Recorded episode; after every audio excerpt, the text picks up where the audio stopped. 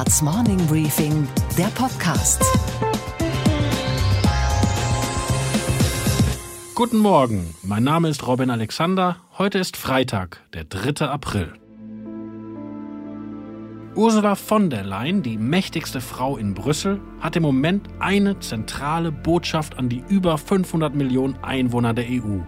Es wird alles getan, um das Leben der Bürger zu schützen in Zeiten von Corona. In the present circumstances, fighting to save people's lives and to protect people's livelihood is the overriding mission of all public authorities across the European Union. And the Commission is doing just that. Tatsächlich will Frau von der Leyen nicht nur das Leben der Bürger und ihre wirtschaftliche Existenz retten, sondern auch ihre eigene Behörde, die EU-Kommission. Denn bisher haben in der Krise vor allem die Nationalstaaten agiert und Brüssel dackelte nur hinterher. Europa hat aber noch ein ganz spezielles Corona-Problem. Alle Mitgliedstaaten ergreifen Notmaßnahmen gegen das Virus, aber einige stehen in Verdacht, die demokratischen Freiheiten nicht nur kurzfristig, sondern auch langfristig abzubauen. Vor allem Ungarn ist in der Kritik. Sein Ministerpräsident Viktor Orban hat ein Notstandsgesetz verabschieden lassen, das ihm erlaubt, mit Dekreten zu regieren, ohne das Parlament. Journalisten, die verzerrt über die Pandemie berichten, werden mit Gefängnisstrafen bedroht. Die Empörung ist groß. 13 Vorsitzende der konservativen europäischen Parteienfamilie EVP forderten gestern, Orban aus ihrem Club auszuschließen, dem auch CDU und CSU angehören. Deren Vorsitzende Annegret Kramp-Karrenbauer und Markus Söder schwiegen allerdings dröhnend. Und auch Ursula von der Leyen vermied zunächst Klartext. Sie brachte sogar das Kunststück fertig, ein Statement gegen undemokratische Corona-Notfallmaßnahmen abzugeben, ohne dabei Ungarn zu nennen. Ob das etwas damit zu tun hat, dass von der Leyen überhaupt nur mit der Stimme Orbans zur Kommissionspräsidentin gewählt wurde? Sie hielt die Rücksichtsnahme auch nicht lange durch. Gestern Abend legte die Kommissionspräsidentin Klartext nach. And I understand that member states may need to take uh, emergency measures to address the immediate health crisis. But I am concerned that certain measures go too far. And I'm particularly concerned with the situation in Hungary. Aber stimmen die Vorwürfe überhaupt?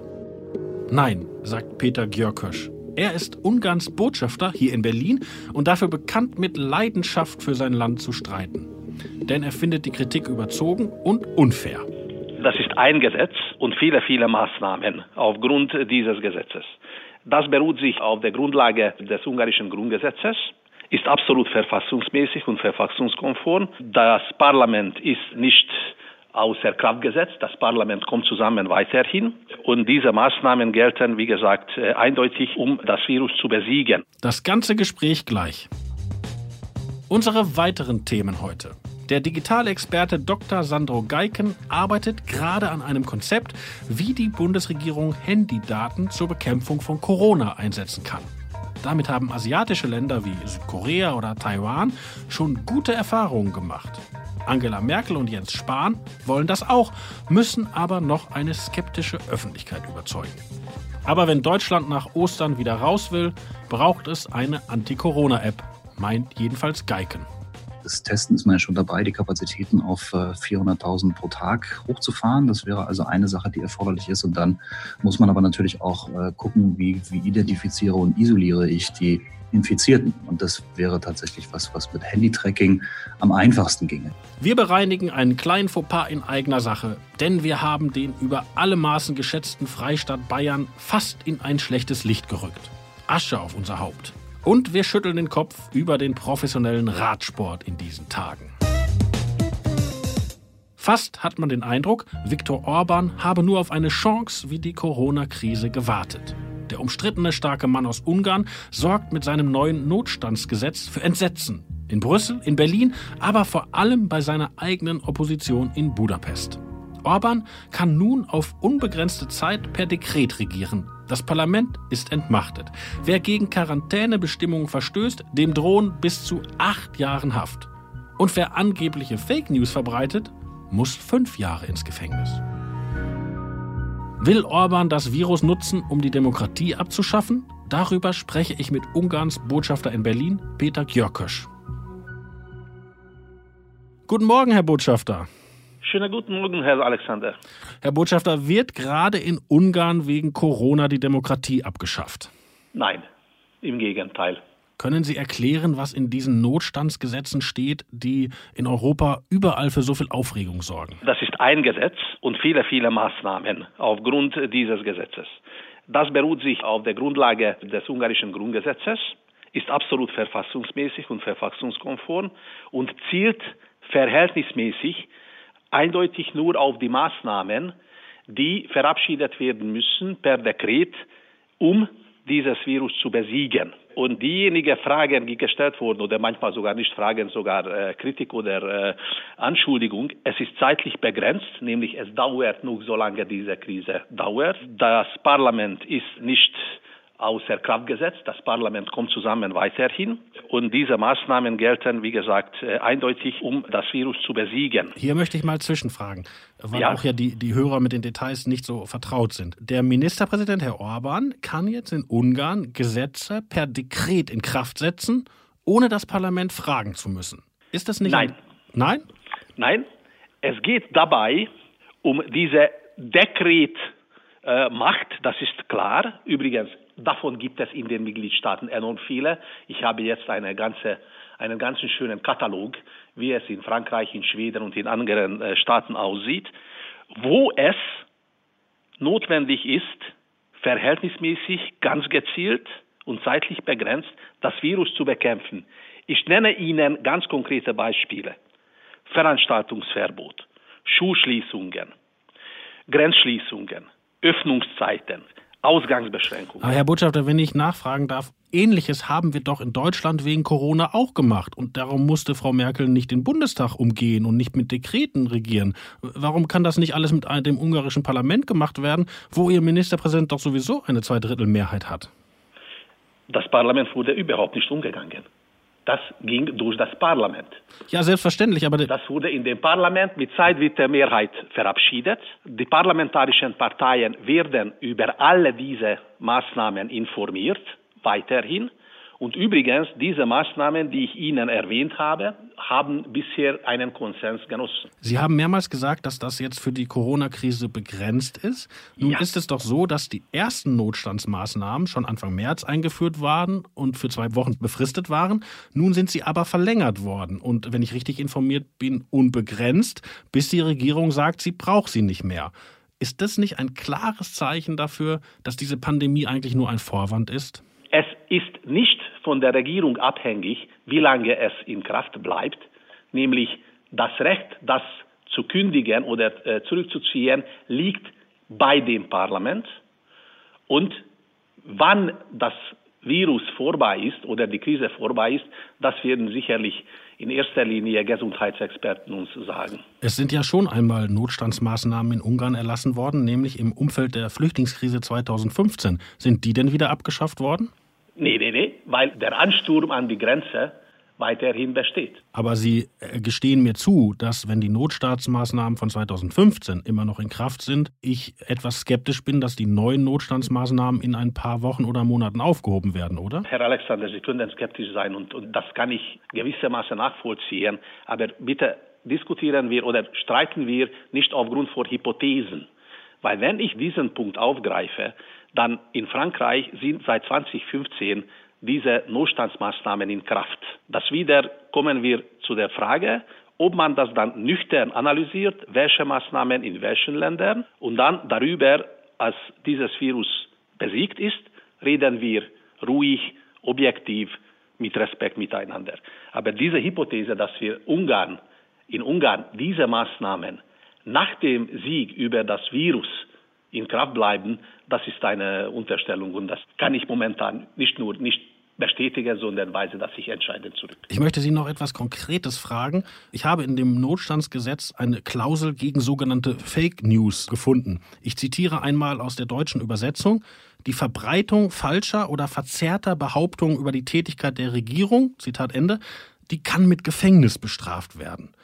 Aber was eine verzerrende Berichterstattung über die Regierung ist, entscheidet die Regierung. Ist das nicht ein ganz klarer Angriff auf die Pressefreiheit, Herr Botschafter? Nein, darüber entscheidet nicht die Regierung, sondern die Gerichte und am Ende das Verfassungsgericht. Erstens, das heißt, das ganze Justizsystem bleibt einschließlich des Bundesverfassungsgerichts bleiben in diesem Konstruktion da mit allen ihren Vollmächten. Zweitens, dabei geht es um Fake News, die dazu führen, dass Panik ausbricht oder Menschen oder Menschenleben gefährdet wird. Und ich kann jedem nur, und es ist schön, wenn schon das Gesetz ins Deutsche übersetzt ist, das wird äh, vielleicht vielen helfen, besser zu verstehen, worum es dabei geht weil viele Kritiker das überhaupt nicht gelesen haben. Wenn man davon ausgeht, was behauptet wurde, dass in Ungarn die Regierung nicht mehr kritisiert werden kann, dann ich wünsche diesen Kritikern gute Zeiten, die ungarischen Zeitungen und die ungarischen Webseiten zu lesen. Daran hat sich in den letzten drei Tagen überhaupt nichts geändert. Ich möchte Ihnen ein konkretes Beispiel geben. Es ja. gibt in Ungarn eine Stadt, die heißt Mohacs. Ich hoffe, ich spreche das richtig aus. Ganz Und genau. Der, der Bürgermeister dieser Stadt hat gesagt, nachdem er Corona-Fälle hatte, seine Stadt sei ein, Zitat, Epizentrum der Epidemie. Und gegen diesen Mann gibt es jetzt eine Anzeige wegen Fake News. Ähm, aber ist das nicht genau ein Beispiel dafür, dass hier die Meinungsfreiheit vielleicht doch eingeschränkt wird? Nein, Anzeige ist kein Urteil, wenn ich richtig verstehe. Zweitens, dass man Fake News irgendwie begrenzen sollte, darüber haben sich schon auch von mir sehr respektierten deutsche Politiker sich geäußert. Aber wenn ich jetzt einen kritischen Artikel schreibe über das Agieren der Bundesregierung, dann gibt es vielleicht auch Leute, die sagen, das ist eine verzerrte Darstellung. Aber ich bin sicher, dass ich nicht im Gefängnis lande. Aber Ihr Fake News Gesetz sagt fünf Jahre Gefängnis für verzerrte Berichterstattung. Wenn es zu den Schaden von Leben führt. Das ist etwas ganz Relevantes. Und insofern, ich weiß, keiner hat mit der Regierungskritik in Ungarn irgendwie aufgehört und das ist gut so.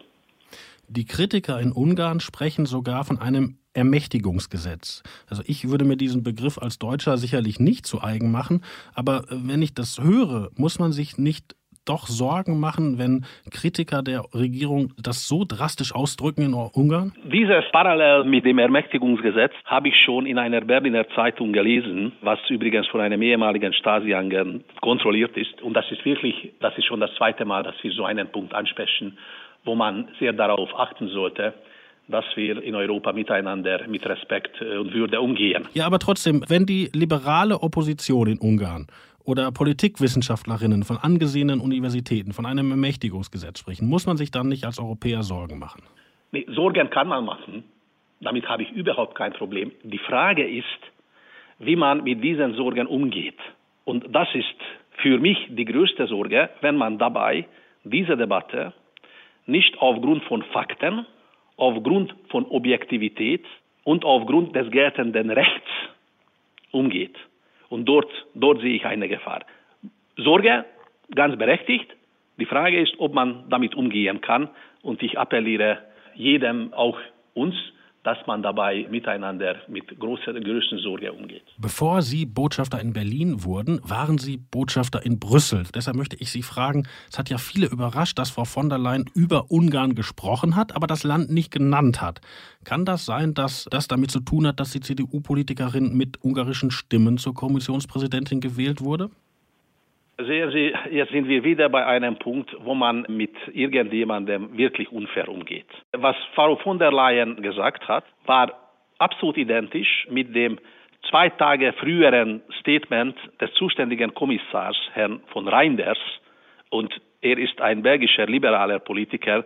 Das heißt, hier bitte lassen wir die Kirche im Dorf oder wie die Briten sagen, in der Mitte des Dorfes und gehen wir auch hier miteinander, auch mit der Kommission fair um. Wenn man Sorgen hat, habe ich überhaupt kein Problem. Die Frage ist, wie diese Sorgen ausgeräumt werden können. Und dort habe ich die Hoffnung nicht aufgegeben, dass es möglich sein wird, objektiv, sachlich damit umzugehen. Müssen wir uns langfristig Sorgen machen, dass Ungarn irgendwann den Weg von Großbritannien geht und die EU verlässt? Schauen Sie mal, in Ungarn, wenn man die Geschichte und die Geografie irgendwie ausschaltet, was wäre aus meiner Sicht ein großer Fehler, dann kann ich nur Ihnen sagen, dass Ungarn EU-Mitglied ist, ist eine Entscheidung nicht nur des Parlaments, sondern des Volkes. und das ungarische Volk ist über 80 Prozent für die Zugehörigkeit in der Europäischen Union. Ich würde nochmal appellieren, dass aber gleichzeitig auch die Würde der ungarischen Menschen respektiert wird, weil wie manche es heutzutage sich erlauben, über Ungarn zu sprechen, die uns nützliche Idioten nennen, die äh, die ungarischen Parlamentarier dümmste Kälber nennen, die über Ungarn als Wertetumor redet, das wird sicherlich nicht unbedingt gleich unter Kontrolle gehalten werden können. Herr Botschafter, ich bedanke mich für dieses sehr interessante Gespräch. Ich stelle fest, dass Sie versprochen haben, dass nach der Corona-Epidemie alle Notstandsgesetze wieder aufgehoben werden. Und ich werde Sie in dieser Angelegenheit dann noch einmal anrufen. Dafür werde ich dankbar sein. Und äh, noch dazu vielleicht ein Zitat aus dem Steingart Morning Brief vor einigen Tagen. Jedes Ärgernis ist ein Gedenkstoß. Heutzutage haben wir viele Denkstöße, aber Sie haben mein Versprechen, ich stehe Ihnen zur Verfügung. Dankeschön. Vielen Dank. Alles Gute, schönen Tag. Bis zum 19. April gelten die Corona-Maßnahmen in Deutschland. Mindestens. Das hat Angela Merkel in dieser Woche klargestellt. Aber was passiert dann? Hinter den Kulissen wird im politischen Berlin vor allem ein Instrument im Kampf gegen das Virus erwogen. Das digitale Aufspüren von Infektionsketten über die Handys von Erkrankten.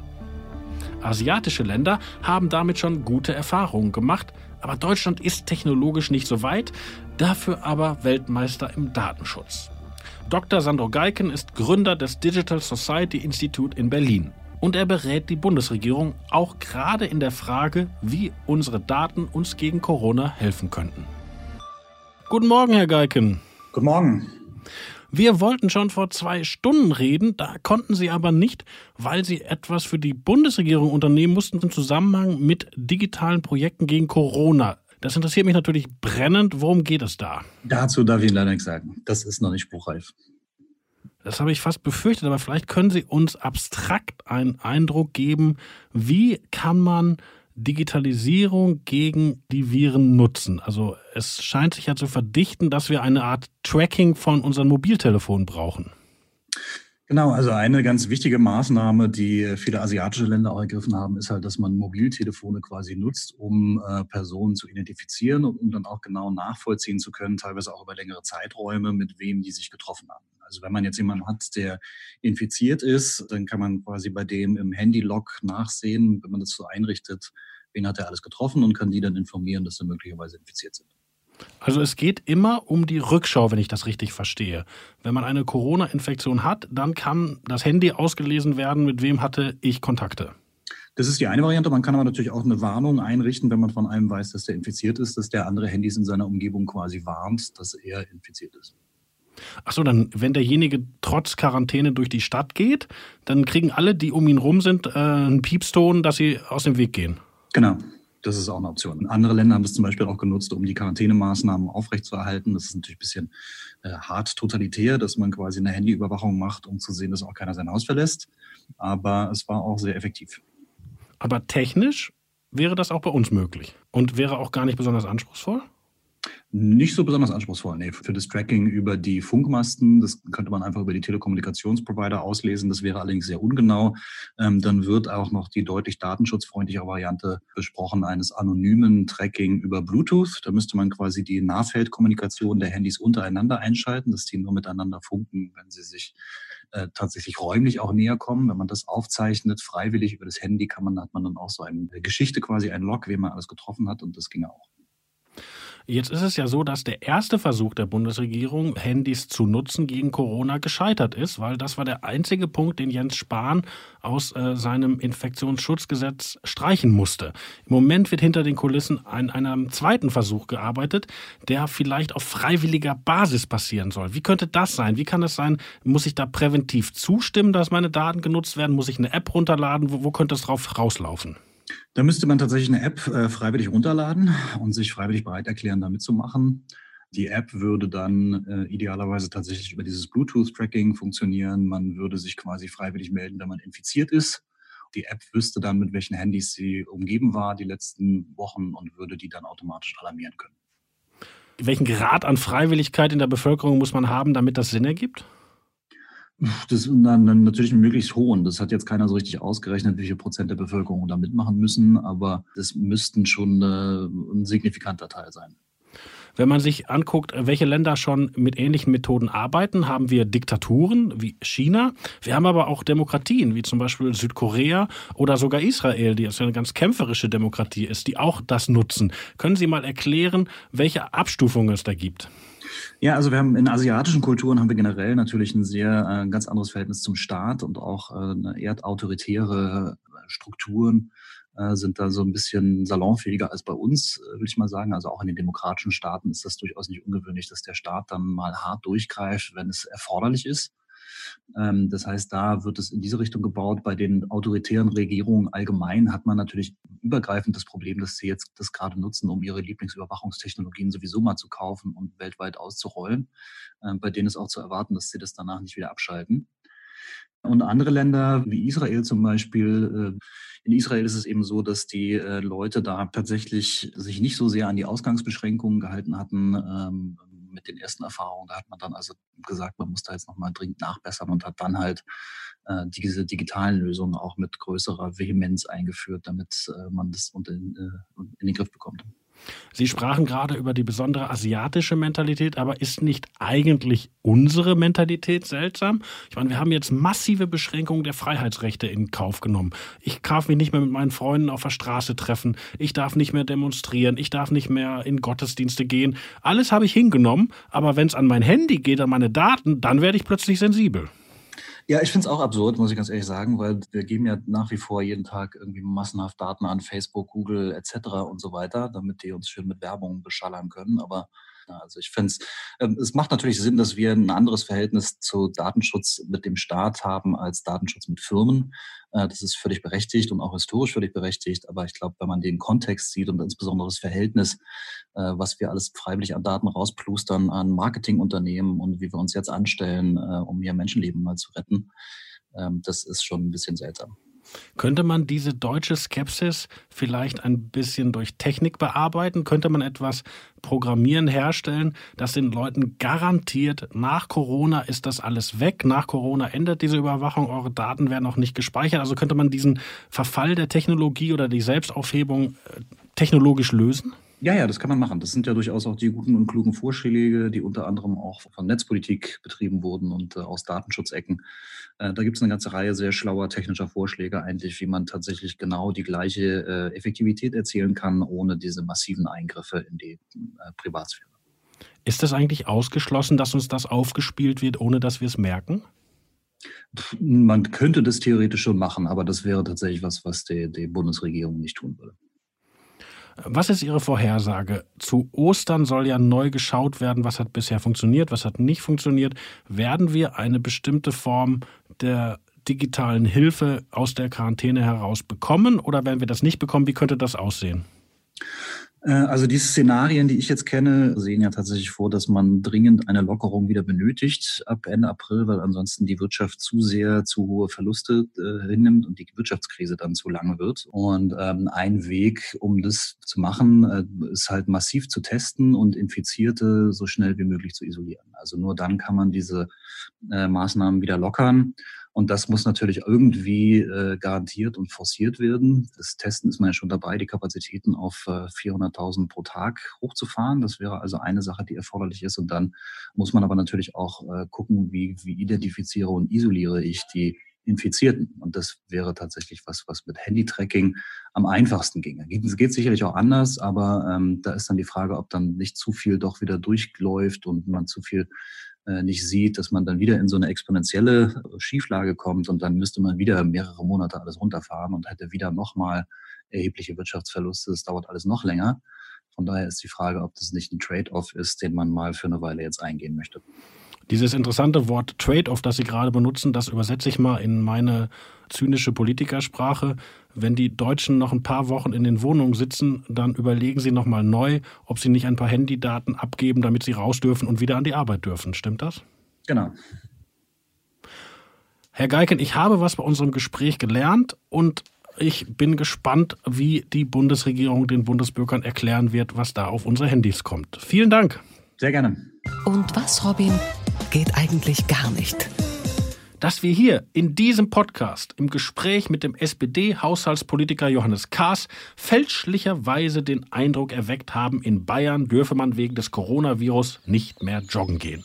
Das ist selbstverständlich falsch, wie uns sehr viele Bayern geschrieben haben, die unseren Podcast jeden Freitag beim Joggen hören. Richtig ist, Joggen bleibt legal, solange man es alleine tut. Podcast hören bleibt auch legal. Und beim Joggen Podcast hören macht fit und schlau gleichzeitig und ist damit nicht nur erlaubt, sondern sogar gesellschaftlich erwünscht. Und was, Robin, hat dich wirklich überrascht? Dass die Tour de France nun wirklich das letzte sportliche Großereignis dieses Jahres ist, wo die Veranstalter tatsächlich wohl immer noch glauben, dass es stattfinden wird. Offizieller Starttermin bleibt weiterhin erstmal der 27. Juni in Nizza. Finale Entscheidung, auch über eine etwaige Verschiebung, fällt erst am 15. Mai. Wenn die Tour nicht stattfindet, dann bedeutet das, die Grande Nation ist in einem katastrophalen Zustand, sagt die Tourleitung, denn die Räder haben nur während der beiden Weltkriege stillgestanden. Was macht das Orga-Team und die Sportler optimistisch, der Corona-Krise trotzen zu können? Irgendwas, was die da eh schon den ganzen Tag schlucken, hilft vielleicht auch gegen das Virus.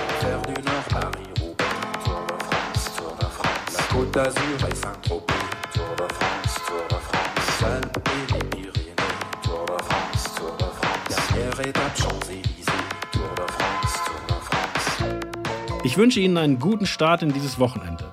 Sie hören mich auch am kommenden Freitag, dem Karfreitag, hier in diesem Podcast. Ihr Robin Alexander.